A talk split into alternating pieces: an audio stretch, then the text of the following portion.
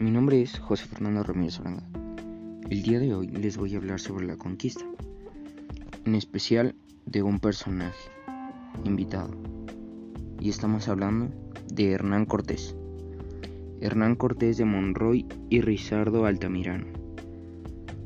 Fue un conquistador español que a principios del siglo XVI lideró una expedición, la más importante de su vida la cual es la que le dio inicio a la conquista de México. Nació en la ciudad extremellada de Medellín, en el seno de una familia menor de Igualda.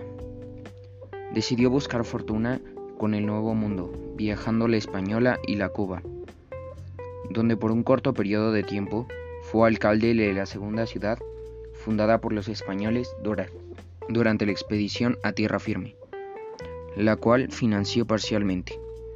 Su enemistad con el gobernador de Cuba, Diego Velázquez de Cuellar, provocó la cancelación del viaje a última hora, una orden que Cortés ignoró.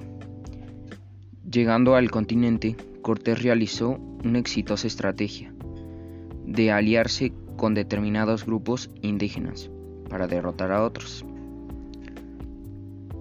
También utilizó una mujer nativa, la cual los nativos de ahí se la dieron como traductora, que al final se convirtió en su intérprete y que tuvo una hija con ella.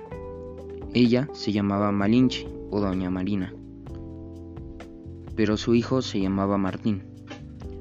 Cuando el gobernador de Cuba mandó emisarios para apresar a Cortés, este los enfrentó y derrotó, al tiempo que enroló a la tropa que iba a arrestarlo como refuerzos para su expedición. Cortés mandó varias cartas al rey Carlos I, a fin de que fuese reconocido su éxito de conquista, en lugar de ser penalizado por amotinamiento.